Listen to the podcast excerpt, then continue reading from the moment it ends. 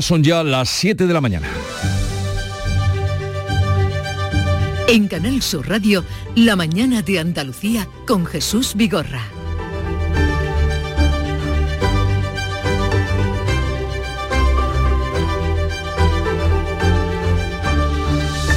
Buenos días queridos oyentes, es lunes 8 de mayo y es un lunes de citas. Empresarios y sindicatos se van a reunir hoy para cerrar el principio de acuerdo salarial alcanzado para subir los salarios al menos un 10% hasta 2025, un 4% este año y un 3% en los dos años sucesivos con la posibilidad de subir un 1% más en función de cómo vaya la evolución de la economía. Unai Sordo, líder de comisiones obreras, y Pepe Álvarez de UGT así manifestaban su contento. En este momento estamos cerca del acuerdo, aunque hay detalles y algunos de calado por ultimar. Me parece que es un gran acuerdo para España. Eh, creo que eso nos da sobre todo a las empresas seguridad. Otra reunión prevista hoy es la que van a mantener jueces y fiscales con el Ministerio de Justicia, al que van a pedir que eleve su oferta de 44 millones de euros para mejorar sus sueldos. Si no hay acuerdo, continuará la convocatoria de huelga a partir del 16 de mayo, una convocatoria que a toda costa quieren evitar jueces sindicales, eh, jueces fiscales y el propio gobierno. Y hoy comienza una semana que concluirá con el inicio de la campaña electoral que será a las 0 horas del próximo viernes. En las vísperas Pedro Sánchez promete avales del 20% para primeras viviendas a menores de 35 años y familias con niños. Y Juanma Moreno acusa al presidente de copiarle la medida. También desde el gobierno la ministra de Derechos Sociales y líder de Podemos, Ione Belarra, ha criticado el anuncio de Sánchez. Los agricultores de la costa granadina están citados a las 5 y media de esta tarde en el Ministerio de Transición Ecológica para abordar las canalizaciones de la presa de Rules. Los regantes granadinos confían que de ese encuentro salga por fin un compromiso global de financiación para poder extraer el agua de allí. Fernando Moreno, portavoz de los regantes del Bajo Guadalfeo los regantes lo que estamos demandando desde un inicio de todo esto es el compromiso del conjunto de la obra, que todos los regantes sepamos lo que tenemos que pagar el día de mañana cuando nos llegue el agua a nuestra finca. En lo que sí parecen que están de acuerdo los ayuntamientos de uno y otro signo es en la llamada a un consumo responsable del agua. La sequía y el excesivo calor amenazan las siembras de primavera y las futuras cosechas. Y también los pescadores andaluces se van a reunir mañana martes, Día de Europa, a la protesta contra el plan de acción sobre ecosistemas marinos de la Unión Europea. Ya saben que los pescadores de carboneras en Almería, finalmente después de la reunión del sábado, no traerán a nuestros puertos los pesqueros marroquíes que faenan con artes ilegales en el Mediterráneo, pero que van a seguir denunciándolo, han dicho mm, durante o donde quieran escucharles. En cuanto al tiempo, hoy tendremos pocas nubes en los cielos, máximas en ascenso en la mayor parte del territorio y en descenso en el litoral mediterráneo. Los vientos van a soplar hoy variables y flojos y de levante en el estrecho.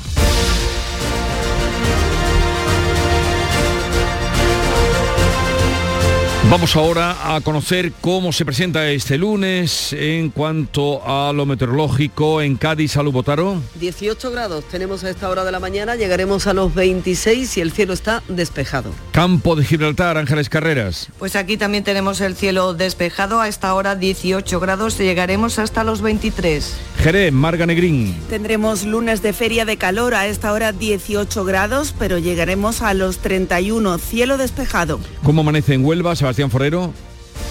En estos momentos tenemos 18 grados, cielos limpios, esperamos 34 en el Granado. En Córdoba, Miguel Vallecillo. De momento 19 sin nubes, hoy será la máxima de 36. ¿Qué día tendremos en Sevilla, Pilar González? Muy parecido al de Córdoba, 19 grados hasta ahora en la capital, esperamos una máxima de 36 e intervalos de nubes altas. En Málaga, María Ibáñez. Pues aquí vamos a tener una jornada bastante más templada. A esta hora en la capital 20 grados, alcanzaremos los 23 donde van a tener bastante calor hasta 33 grados en Ronda, en, en, en zonas del interior. 33 Ronda y en Jaén, César Domínguez. Cielos despejados, 18 grados, las máximas hoy van a superar los 30 grados, 36 se esperan en Andújar. 36 en Andújar y en Granada, en Carra Maldonado. Ahora mismo está despejado con 13 grados, pero hará calor, llegaremos a 33. Y Almería, terminamos, María Jesús Recio. 18 grados marca el termómetro ahora, subirá hasta los 23, pocas nubes en el cielo. Vamos a conocer ahora mm, cómo se circula en las carreteras de Andalucía. Conectamos con la DGT, nos atiende Alejandro Martín. Buenos días. Muy buenos días, ¿qué tal? Hasta ahora vamos a encontrar leves complicaciones en la red de carreteras andaluzas en la salida de Sevilla por la 4, a su paso por dos hermanas ya en Cádiz, si van a circular por esta misma 4 a, a la altura de Jerez de la frontera en dirección a la capital hispalense y en el resto de carreteras afortunadamente se circula con total normalidad, no van a encontrar dificultades ni en la red viaria principal ni en la secundaria. Son las 7, 5 minutos de la mañana. Sintonizan Canal Sur Radio. Parque Warner estrena su... su... Ven a Parque Warner y descubre la nueva atracción Batman Gotham City Escape. Ven a Viajes El Corte Inglés y reserva tu hotel con traslado privado al parque y entradas desde solo 119 euros. Consulta condiciones y viaja con la confianza de Viajes El Corte Inglés. Dicen que la luz es vida, es conocimiento. Sin ella no hay colores y nada supera su velocidad. Por eso quienes la dominan se avanzan al futuro. Vive la vanguardia con el Audi Q5 con luces OLED personalizables por 600 euros al mes a 48 meses y entrega inmediata con Easy Renting. Entrada 9.947 euros. Oferta Volkswagen Renting hasta el 31 de mayo. Consulta condiciones en audi.es. La mañana de Andalucía. Vamos a contarles la actualidad de este día, que pasa por eh, citas importantes en este lunes. Una, empresarios y sindicatos se van a reunir hoy con sus órganos de dirección para cerrar el principio de acuerdo salarial alcanzado para subir los salarios al menos un 10% de aquí a 2025. Durante todo el fin de semana han seguido las negociaciones para concretar, ultimar esos detalles. El acuerdo no obliga a los empresarios a aplicar esas subidas del 10%, pero sí sirve como marco de referencia para todas las empresas. Para Pepe Álvarez de UGT se trata de un gran acuerdo. Me parece que es un gran acuerdo para España. La economía española necesita de estos grandes acuerdos. Eh, creo que eso nos da sobre todo a las empresas seguridad. La medida afecta a los trabajadores y asalariados que estén empleados bajo un convenio colectivo, lo que en España afecta a más de la mitad de los trabajadores y a más del 62% de esos asalariados. Por cierto, que COE no quiere miembros del gobierno cuando se firme el acuerdo con los sindicatos. Y otra reunión también importante por lo que pueda trascender de ella, jueces y fiscales se van a reunir con el gobierno para pedirle que suba su oferta de 44 millones de euros destinada a mejorar sus retribuciones. Los funcionarios de justicia retomarán mañana el calendario de huelga. Nuria Durán. La semana pasada el equipo de la ministra Pilar Llop entregó a jueces y fiscales una propuesta económica para mejorar un 6% sus salarios después de 14 años congelados. Las asociaciones tacharon de insuficiente la oferta, pero aceptaron negociarla. Recuerdan que el colectivo ha perdido un 20% de poder adquisitivo y que en los últimos 20 años no se ha reunido la mesa de negociación de las retribuciones ni una sola vez. El portavoz de asociación, Francisco de Vitoria, José Pérez, confía en que haya acuerdo y sostiene que la huelga no es un capricho. Yo creo que estamos en un momento de inflexión, digamos que hemos llegado a la gota que ha colmado el vaso, no solo jueces y magistrados, sino también otros otros factores, otras personas que, trabajan en la Administración, yo tengo confianza de que va a ser un momento definitivo y que por fin la Administración de Justicia se va a tomar en serio por los poderes públicos. Entre tanto, esta semana los funcionarios de la Administración de Justicia van a continuar también con su calendario de huelga. Mañana martes, el miércoles y el jueves volverán a parar durante toda la jornada laboral para exigir un alza salarial de entre 350 y 430 euros al mes. Supondría una partida extra de 200 millones de euros. Y vamos a otro sector, el de los pescadores andaluces que se unirán mañana martes, Día de Europa, a la protesta contra el Plan de Acción sobre Ecosistemas Marinos de la Unión Europea. Beatriz Galeano. Los buques pesqueros harán sonar mañana martes sus bocinas a las 12 del mediodía en distintos puertos de Andalucía, como el de Sanlúcar de Barrameda o el de Almería, para rechazar un plan que supondrá, aseguran, la eliminación gradual de la pesca de arrastre de fondo de aquí al año 2030. El secretario general de la Confederación Española de Pesca, CEPESCA, Javier Garat, en Canal Sur Radio, ha subrayado que un estudio interno de la propia Comisión Europea cifra en 870 millones de euros el impacto económico de prohibir el arte de arrastre en las áreas marinas protegidas y ha defendido que esta pesca es sostenible y no daña los ecosistemas marinos vulnerables. El arte de arrastre de hoy en día está muy bien regulado, es sostenible, se realiza sobre fondos de arena, de fango, no en ecosistemas marinos vulnerables. Nos posibilita tener en, nuestras mesas cada día un montón de especies diferentes, puntillitas, chipirones, gambas, sedía, pijota, calamares, y que si lo prohibiesen, pues muchas de esas especies no podríamos eh, tenerlas. O tendríamos que ah, importarlas de terceros países un acto de protesta conjunto y simbólico al que se van a sumar pescadores, armadores y sindicatos de toda Europa. Y los pescadores de Carboneras en Almería finalmente no traerán como pretendían a nuestros puertos los pesqueros marroquíes que encuentren faenando ilegalmente en el Mediterráneo, pero sí que van a seguir denunciando esa situación. Esos eh, pescadores, los asociados de Carbopesca, van a seguir avistando pesqueros marroquíes que supuestamente faenan con redes de deriva y pondrán toda esa información a disposición de las autoridades españolas. Después de sopesar la idea de apresar esos barcos y traerlos a puertos andaluces, finalmente los pescadores almerienses han decidido frenarse y seguir haciendo el trabajo que venían haciendo de identificación y denuncia ante las autoridades. Esa práctica, la de las redes de deriva, afecta a especies como los atunes, peces espada, delfines o ballenas. Hablaremos con ellos después de las 8 porque el viernes precisamente eh, estaban muy mm, eh, convencidos con la intención de salir a capturar barcos. A ver qué ha pasado después. El ministro de Transición Ecológica acoge hoy una reunión técnica para abordar las canalizaciones de la presa de Rules en la costa de Granada. Los regantes granadinos confían que de ese encuentro salga ya por fin un compromiso global de financiación. Hasta ahora el Gobierno y la Junta lo han visto de manera dispar, tanto que la semana pasada el Ejecutivo de Pedro Sánchez suspendió el encuentro previsto en Madrid. Los agricultores de la costa de Granada están citados esta tarde en el Ministerio de Transición Ecológica. Quieren el compromiso de afrontar las canalizaciones en su conjunto y no por partes. Lo explica Fernando Moreno, que es el portavoz de los regantes del Bajo Guadalfeo. Los regantes lo que estamos demandando desde un inicio de todo esto es el compromiso del conjunto de la obra, que todos los regantes sepamos lo que tenemos que pagar el día de mañana cuando nos llegue el agua a nuestra finca.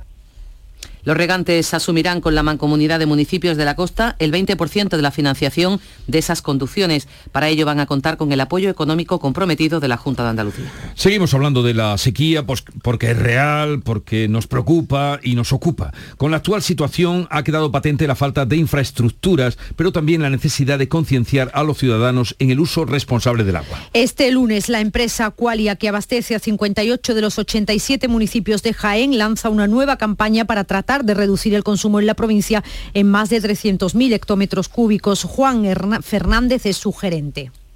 Esos son 303 millones de litros de agua, el equivalente al consumo anual de una población similar a Marmolejo, o Porcuna o Torreperogil. Es decir, hay una concienciación extrema, lo cual agradecemos porque es algo que tenemos que cuidar entre todos. Otra fórmula para el ahorro es solventar las fugas en la red pública, es lo que han hecho en la localidad cordobesa de Carcabuey. Jonathan Gutiérrez es el concejal de Infraestructuras y Medio Ambiente se instalarán unos, en los puntos estratégicos de la red una serie de registradores de sonido con los que se medirán los caudales mínimos nocturnos que van a ser los que nos darán indicios de las posibles fugas. Y en la tercera fase ya se hará el, estudio con, las herramientas disponibles y se acotarán las posibles fugas para que se reparen cuanto antes, en cuanto nuestro personal pueda. Vamos ahora con otro asunto. El presidente del gobierno se reúne hoy con los agentes involucrados en el mercado inmobiliario después de anunciar, lo hizo en Tenerife este fin de semana, que el ICO avalará el 20% de las hipotecas que soliciten los jóvenes menores de 35 años. Ese ha sido el último anuncio de Pedro Sánchez durante la precampaña electoral en materia de vivienda. Los avales del ICO serán para jóvenes menores de 35 años con ingresos inferiores a 37.800 euros anuales. También para familias con menores a cargo, en cuyo caso no habrá límite de edad. Se trata, dicho el, el secretario general del PSOE, era, y también presidente del gobierno, de ayudar a saltar ese muro infranqueable que se llama entrada de un piso. Andan un poco molestos estos de la derecha que anuncio medidas. Evidentemente anuncio medidas porque este es un gobierno que hace, no que deshace, sino que hace, que plantea avances sociales. Que la gran diferencia de cuando ellos gobernaban es que había consejos de ministros que eran de recortes sociales y estos son consejos de ministros de avances sociales cada martes.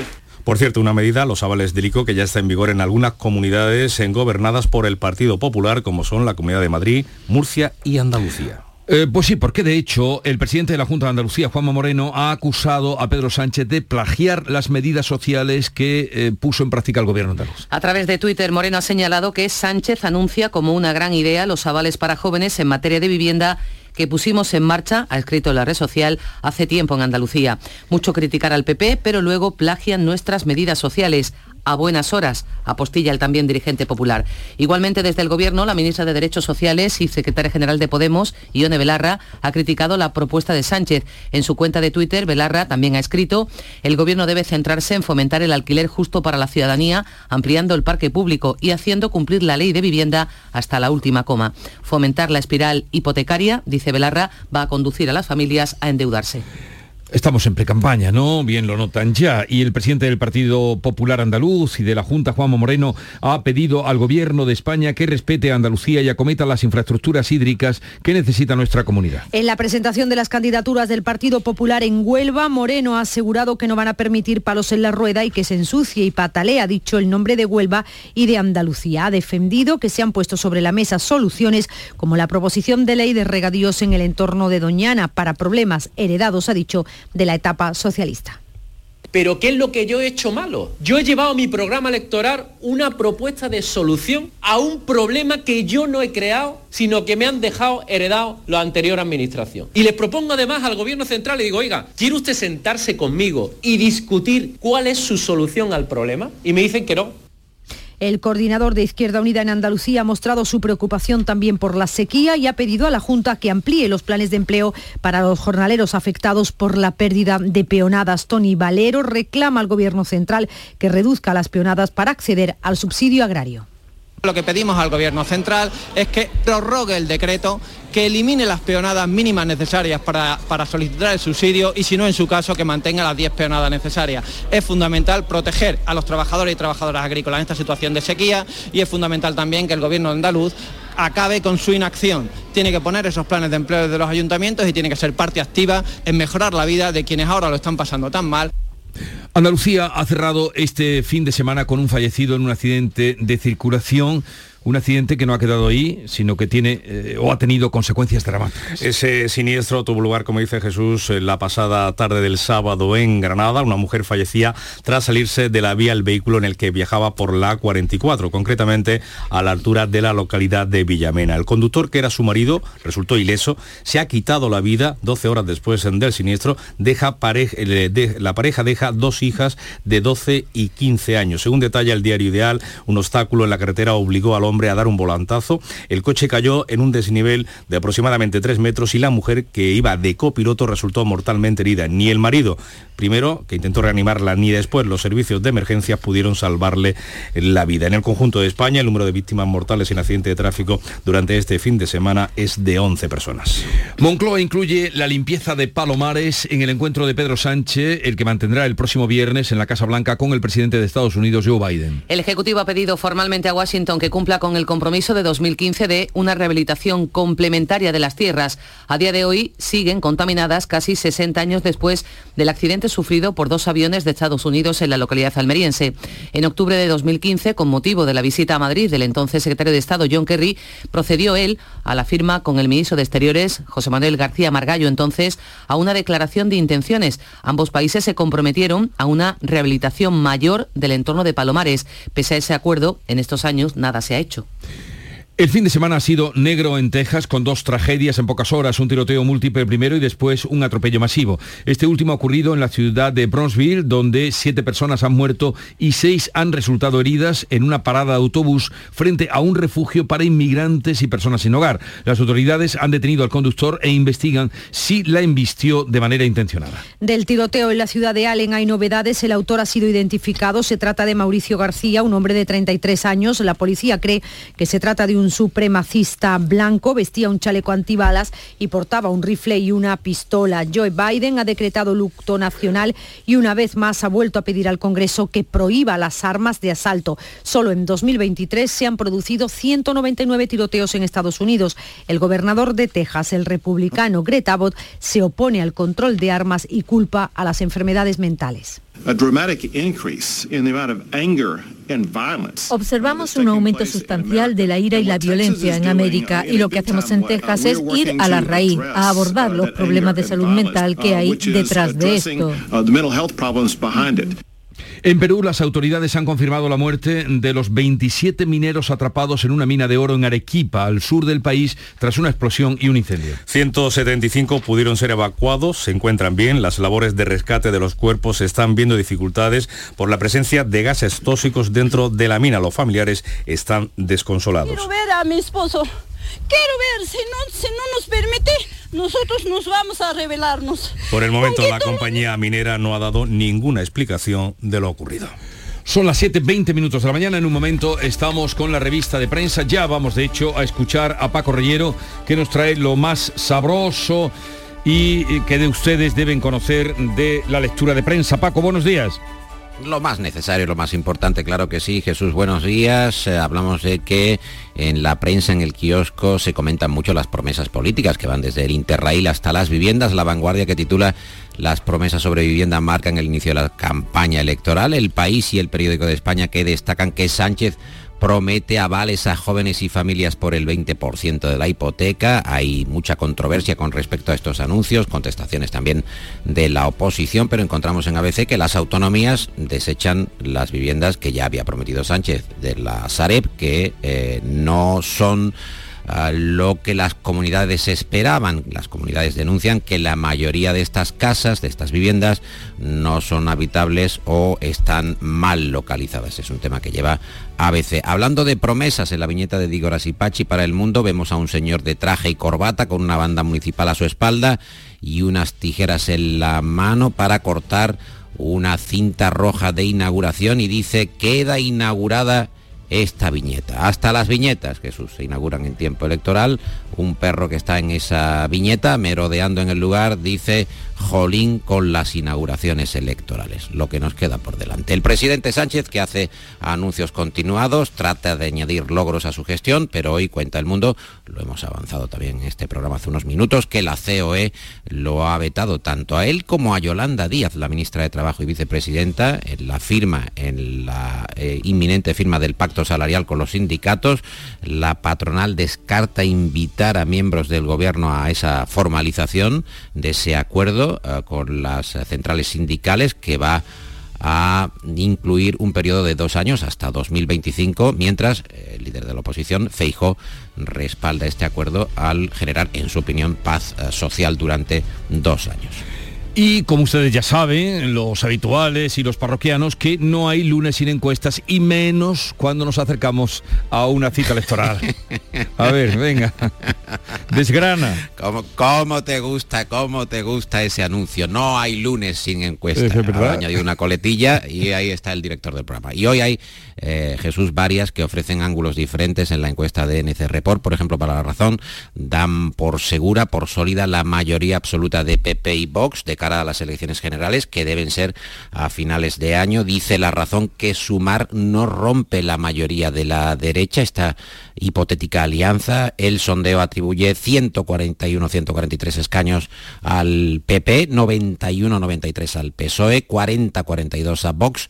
Sumar tendría 27-29, hay un incremento muy notable de la formación en ciernes, RC 12-13 Unidas Podemos 2-4, eh, cae de una manera también eh, muy abultada. Hasta el 10% eh, de los votantes del PSOE apoyaría hoy a Feijó, perdón, y más del 6% a Yolanda Díaz, que recibe el 51,2% del voto hasta ahora morado. El español también ofrece una encuesta, por eso que decías que hay varias, una encuesta de sociométrica, pero según este digital, la ventaja del PP sobre el PSOE cae a menos de 5 puntos, mientras Sumar sí alcanza ya el 10%. Sumar alcanzaría, por cierto, los 30 escaños, según esta proyección eh, de voto electoral frente a solo 8 de Unidas Podemos. Ves que hay variación entre una encuesta y otra, hay distintas eh, perspectivas o pronósticos, eh, el PP en esta encuesta tendría 127, el PSOE 92 y Vox 52. Fíjate que la de la razón le da al PP entre 141 y 143 escaños y eh, esta del español le da 127, una diferencia considerable. Hay además otros sondeos regionales. En el diario.es encontramos espacio para una encuesta sobre los resultados de la comunidad valenciana. El 28 28M. Allí el PP será la fuerza más votada, según estos datos del diario, pero no podrá gobernar con el apoyo de Vox. La suma de los socialistas de Chimopuch y Compromís, que suben ligeramente, junto a Unides Podem, que baja, supera a ese bloque de derecha, según los datos del diario.es. Y estos datos se confirman en otra encuesta, en la doble encuesta para Madrid y Valencia que ofrece el país, también en portada, la izquierda valenciana que resiste, Chimo necesita que Podemos entre en la Cámara para repetir su gobierno, mientras, dice el país, Ayuso arrolla en Madrid, la presidenta madrileña que apunta a la mayoría absoluta, eh, le da uno más este sondeo del país de la propia mayoría absoluta, tendría 69 parlamentarios en la Asamblea eh, madrileña. Bueno, ¿y qué pasará, Jesús, el 28M? El confidencial cuenta que varones del PSOE apelarán a Feijó para que les deje gobernar si son la lista más votada. Ahí tenemos los casos de García Paje y Fernández Vara, según nos cuenta el confidencial, que quieren ir a la investidura y que cada partido se acabe eh, retratando. Y recuerdan que el gallego, el líder del PP, defiende que hay margen para pactar con eso que él denomina el otro, el otro PSOE. ¿Y algún titular de la prensa andaluza, por favor? Pues claro que sí. Te cuento que Diario de Sevilla, la capital andaluza, se convierte en uno de los eh, centros de la batalla electoral, así lo cuenta el Diario de Sevilla.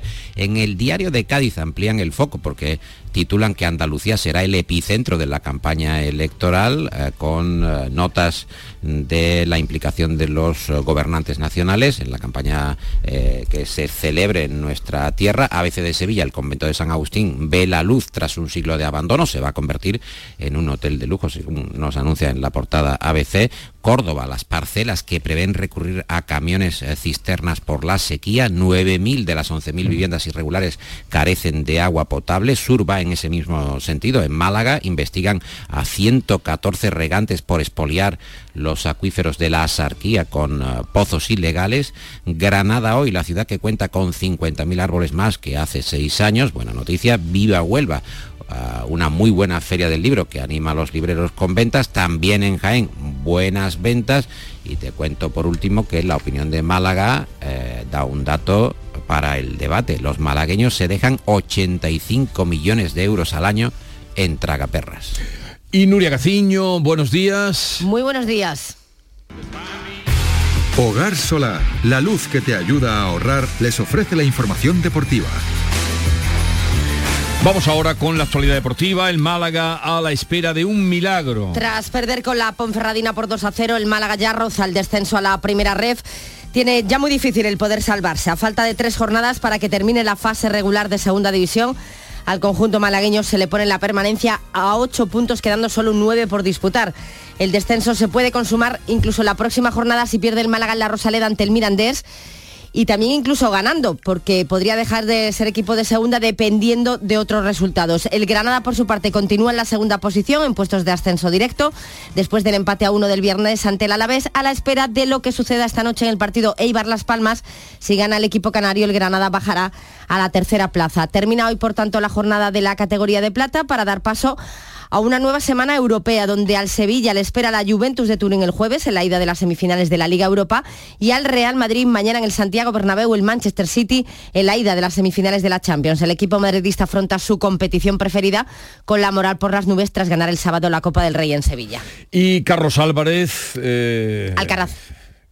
Carlos Alcaraz, es verdad. Estaba pensando ahora en el barítono. Fíjate, es que se me va, se me va.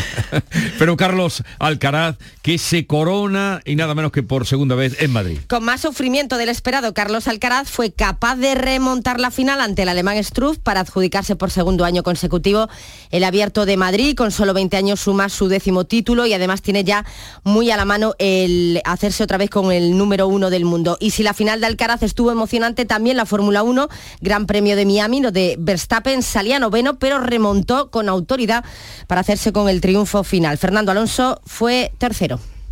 Ya están aquí las calores, Chano, pero como está la luz no quiero ni mirar al aire acondicionado. Pues yo estoy la mar de fresquito, Yuyu, a cero, como que a cero. Con Hogar Solar y sus placas solares dejo la factura a cero euros. Canta conmigo, Yuyu. Hogar Solar, cada día te quiero más. Hogar Solar. Hogar Solar, la luz que te ayuda a ahorrar. A ver, Paco, ¿con qué nos despedimos hoy, Lucete? Bueno, sé que Nuria tenía planes para el fin de semana, no pudo ir a la coronación, eh, yo tampoco, la feria de Jerez empezaba y oye, Claro. feria de Jerez, coronación, pues Hombre, feria por favor, de Jerez. por favor, no hay color. decir, claro. No hay color. Ahora sí, hay que decir que de los 20.000 afortunados que están todavía disfrutando del concierto, yo creo que alguno habrá descarriado por algún pub de Londres, pues eh, tuvieron que presentarse a algún sorteo, si no, no podían ir. Con Lionel Richie, que lo escuchamos, que por cierto ha dado señales de vida, Lionel Richie está vivo, es importante decir esto, o Steve Winwood, o Katy Perry, o Take That, es decir, eh, prácticamente de la prehistoria de la música pop. Ahí está. Buen fin, eh, eh, buen día. eh, es que me, me he quedado, que no sé lo que. Pero ya quieres que nos vayamos No, hasta- no, no, lo que has dicho. Eh, eh, me dices que tuvieron que ir por una eh, por un sorteo. Es un sorteo. Sí, señor, sí, es un sorteo o que seas voluntario para poder asistir al eh, picnic concierto. Al final Sí. los británicos serán muy pomposos, habrá mucha circunstancia, pero Ya, ya, eh, ya. el picnic es lo que acaba bendiciendo la situación. Tomar una, en fin, unos sándwiches de jamón york y queso, un poquito de lechuga y allí con la mantita a ver si llueve o no llueve, porque el tiempo en Londres tampoco es que sea una maravilla, ¿verdad? Algo, desde luego, gratuito también. Ya rara vez se, se- se- se puede pillar. Que tengáis un buen día. Hombre, gratis cueste lo que cueste. que Adiós, dice, Paco y Nuria. Hasta luego. 7.31 minutos, eh, vamos a esta hora a dar cuenta de los titulares más destacados eh, que les venimos contando y que reflejan las noticias del día con eh, Nuria Durán. Empresarios y sindicatos se reúnen hoy para confirmar el principio de acuerdo alcanzado para subir los salarios al menos un 10% hasta 2025. Esta medida afectaría a los trabajadores y asalariados que estén empleados bajo un convenio colectivo en España más de la mitad. La patronal se opone a que el gobierno esté presente en el encuentro de hoy. Jueces y fiscales se reúnen también hoy con el gobierno para pedirle que suba su oferta de 44 millones de euros destinada a mejorar sus retribuciones. Por su parte, los funcionarios de justicia retoman mañana la huelga. Se repetirá miércoles y jueves, paros de 24 horas para exigir un alza de salarios de entre 350 y 430 euros al mes. Los agricultores de la costa granadina están citados esta tarde en el Ministerio de Transición Ecológica para abordar las canalizaciones de la presa de Rules. Los regantes granadinos confían en que de ese encuentro salga un compromiso global de financiación. Mientras tanto, municipios como Jaén Capital o Atarfe en Granada lanzan campañas para concienciar a los ciudadanos del uso responsable del agua. El presidente del gobierno se reúne con los agentes involucrados en el mercado inmobiliario después de anunciar que el ICO avalará el 20% de las hipotecas que soliciten los jóvenes menores de 35 años. Tras proclamarlo, Juanma Moreno acusa a Pedro Sánchez de plagiar las medidas sociales que ya ha puesto en marcha el gobierno andaluz. En Ucrania, una lluvia de drones ha caído esta noche sobre Kiev y Odessa. Rusia ha comenzado a evacuar a los residentes rusos de Zaporilla ante la inminente contraofensiva ucraniana. El comisario europeo, Thierry Breton, visita hoy la fábrica de municiones de Granada. Y en cuanto al tiempo para hoy, Cielos poco nubosos, vientos variables, flojos en general, levante en la costa mediterránea, también en el estrecho. Las temperaturas mínimas suben en el noroeste de la comunidad. Las máximas también suben, salvo en el litoral mediterráneo. Oscilan hoy entre los 23 de Málaga y los 36 de Córdoba y Sevilla. son las 7.33 minutos de la mañana. Enseguida vamos a las claves económicas del día. La mañana de Andalucía. Pipas Reyes son las pipas de siempre. Ahora encontrarás tus pipas Reyes más grandes, con más aroma, con más sabor y más duraderas. Tradición e innovación para traerte tus mejores pipas Reyes. Las del paquete rojo, tus pipas de siempre. Las claves económicas con Paco Bocero.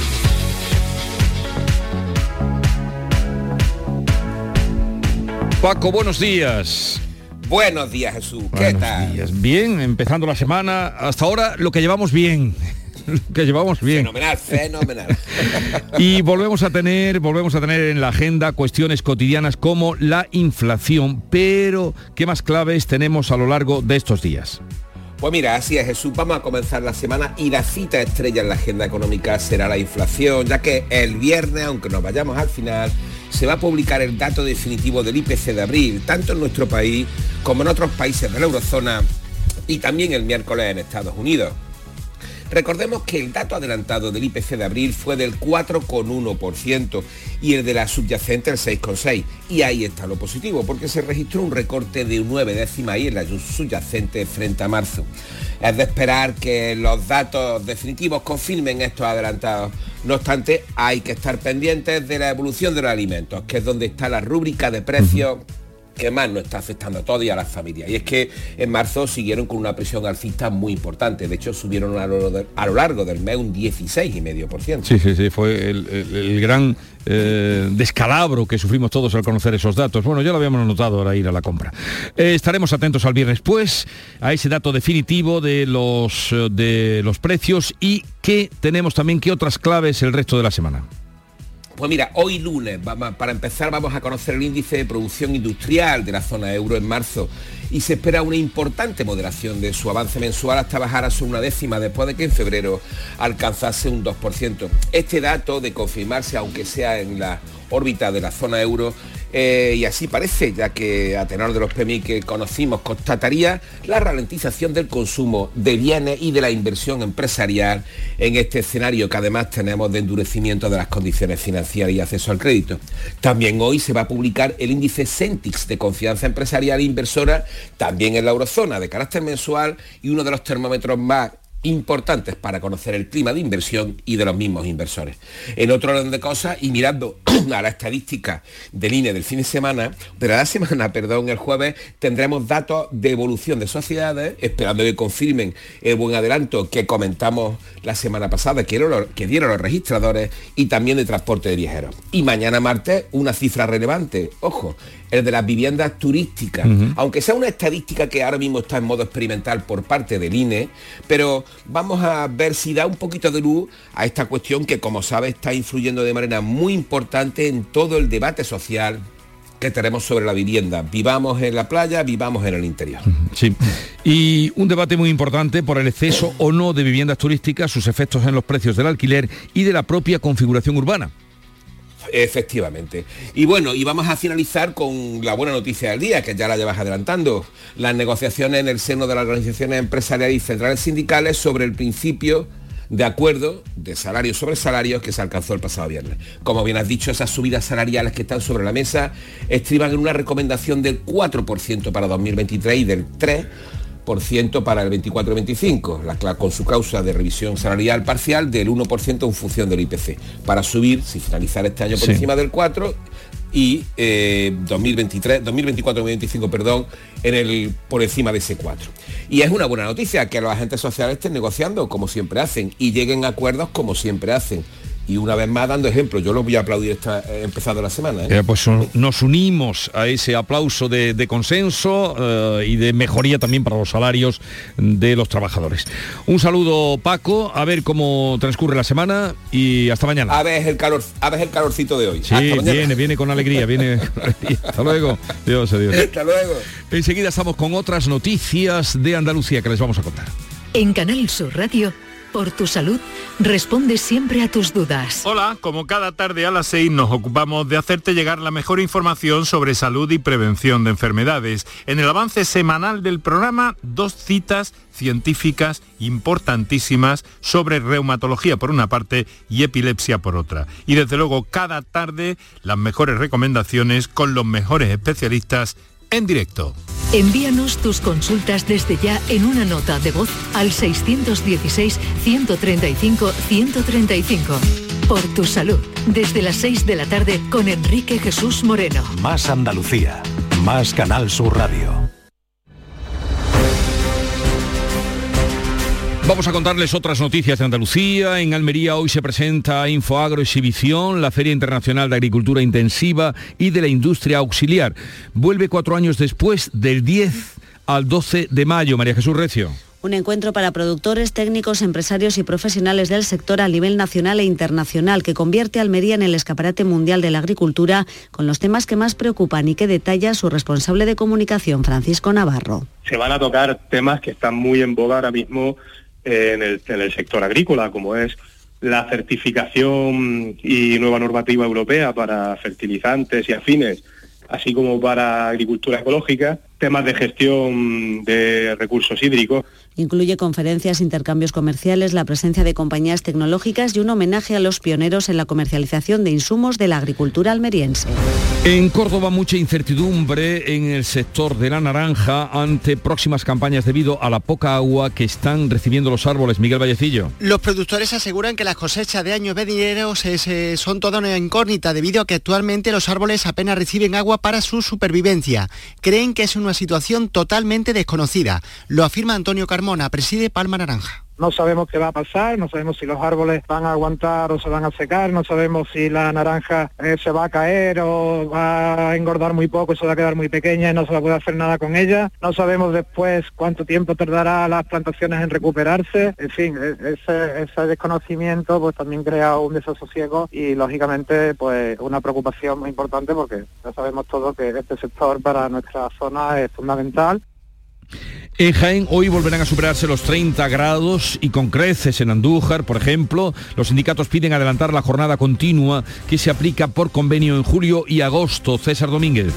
34 marcaron los termómetros en Andújar el viernes, fue la máxima de España y esperan 36 por encima de 30 en prácticamente todas las ciudades, así que los sindicatos han pedido una reunión urgente a la patronal para analizar esta situación. Pedro Sánchez de, Comisiones Obreras, Domingo Caña, UGT. Que empiece antes, pero que termine como estaba terminando, a finales de agosto. Las calores que estamos teniendo ponen en grave peligro los posibles golpes de calor que pueden dar por las tardes. Dice la patronal que habrá que analizar caso a caso, según el convenio, el 1 de julio es la fecha marcada para arrancar esta jornada continua de 7 a 2 de la, de 7 de la mañana a 2 de la tarde. El comisario europeo de Interior visita la fábrica de municiones de Granada, donde se fabricarán parte de los obuses que Bruselas ha prometido enviar a Ucrania. En Carra Maldonado. El comisario europeo Thierry Breton visita la fábrica de municiones del Fargue, con la que concluye la gira que realiza por toda la Unión Europea para impulsar la industria armamentística y aumentar la producción, especialmente ahora con la guerra de Ucrania.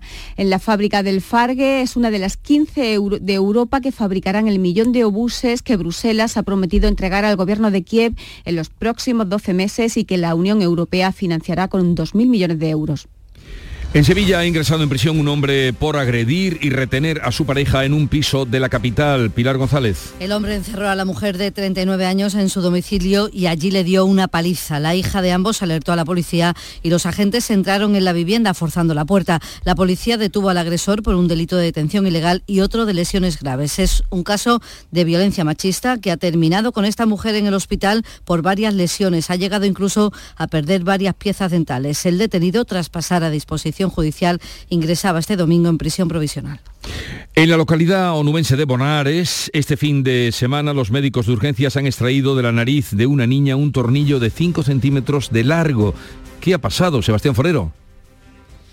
Pues que la niña se, se introdujo ese tornillo de forma accidental eh, suponemos que jugando, la madre de la pequeña la llevó al centro de salud al comprobar que se había introducido ella misma un objeto mm, eh, pequeño en esa nariz, aunque eh, no sabía de qué se trataba. La niña de unos tres años estuvo en todo momento tranquila y los enfermeros de guardia pudieron extraérselo sin mayores consecuencias.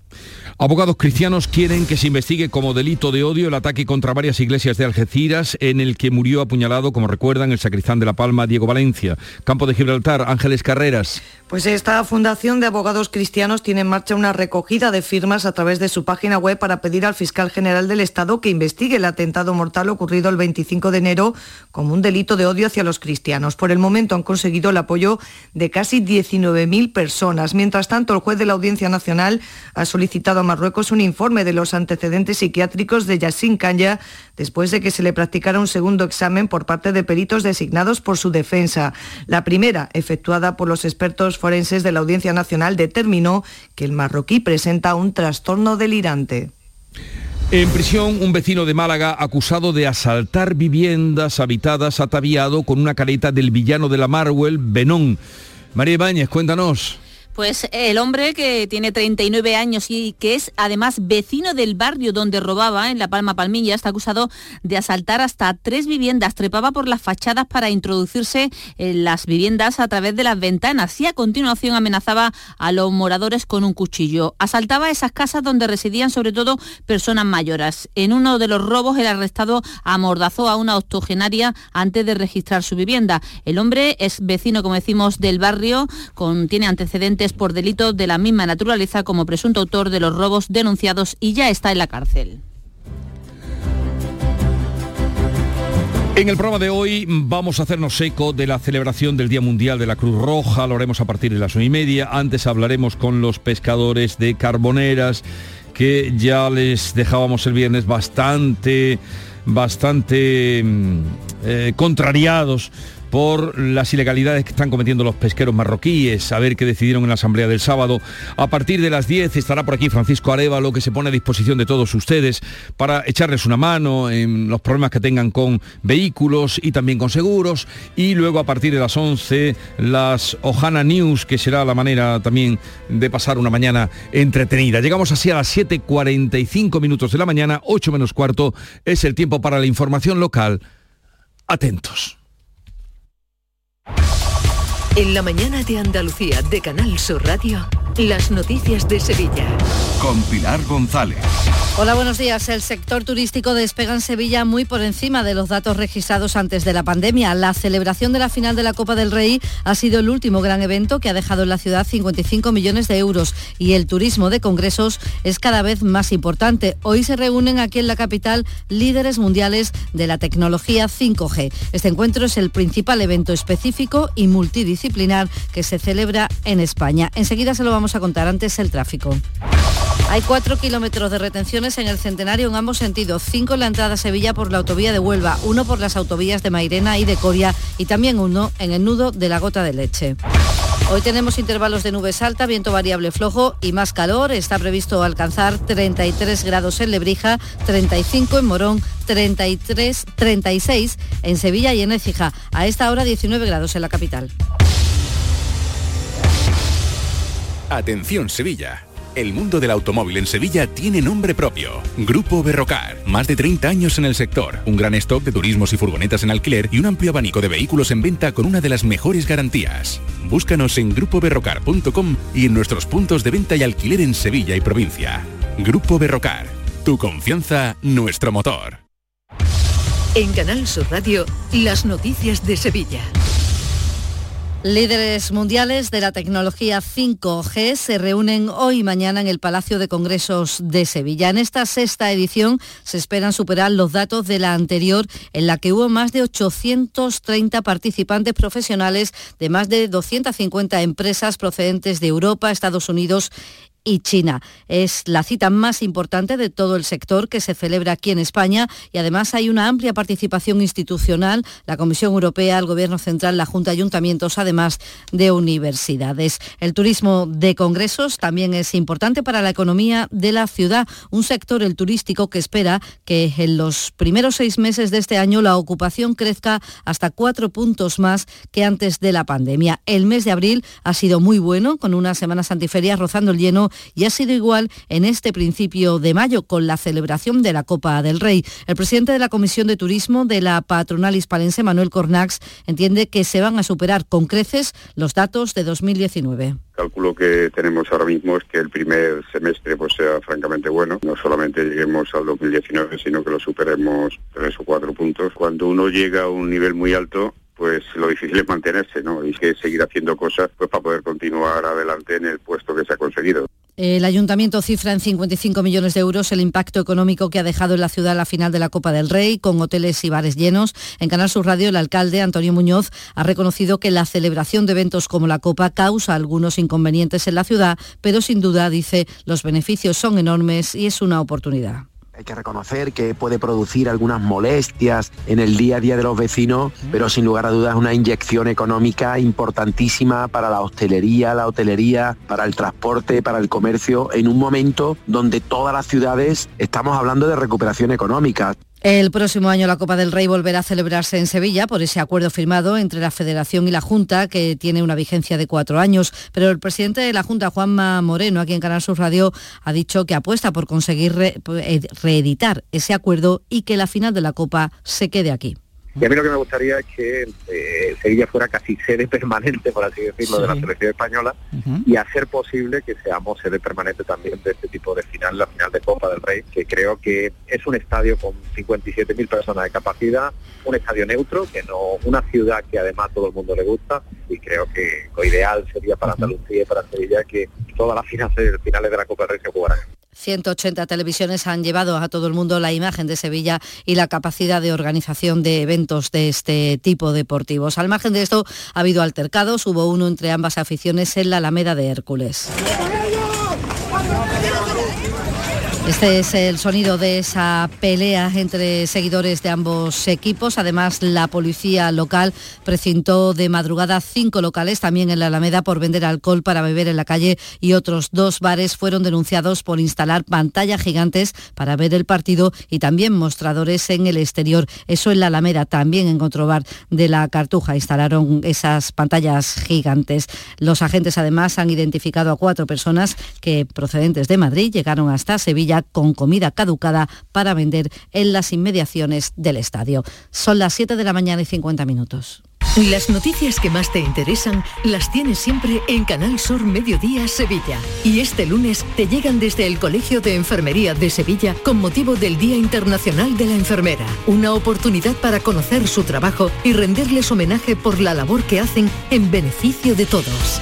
Canal Sur Mediodía Sevilla. Este lunes a las 12 en directo desde el Colegio de Enfermería de Sevilla, con la colaboración del Colegio de Enfermería de Sevilla. Si quieres disfrutar de El Show del Comandante Lara, te esperamos este martes en el Auditorio Nissan Cartuja de Sevilla, a las 7 de la tarde, en vivo y en directo. Hablaremos mucho de la flora, de la flora de nuestro entorno más cercano y de la fauna. La fauna ya la ponemos nosotros. Nuestro invitado especial será Antonio Romera Chipi, el de la canalla. El Show del Comandante Lara, con la colaboración del Auditorio Nissan Cartuja. Las noticias de Sevilla.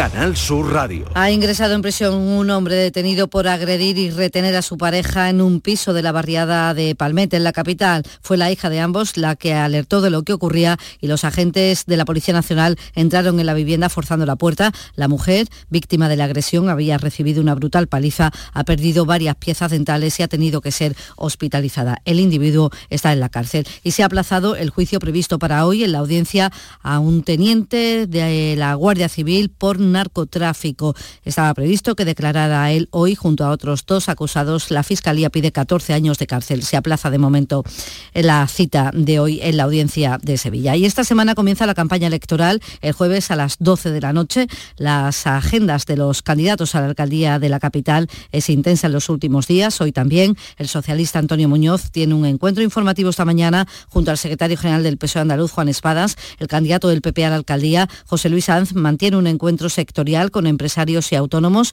en el que va a participar la exministra Fátima Báñez. Además, el candidato de Ciudadanos, Miguel Ángel Omesquet, presenta hoy sus propuestas para los trabajadores del ayuntamiento y de momento ha anunciado un plan para racionalizar el número de veladores y recuperar aceras y espacios para el peatón. Un plan de choque que verifique que cada silla y cada mesa que haya en las calles de nuestra ciudad disponga del correspondiente permiso.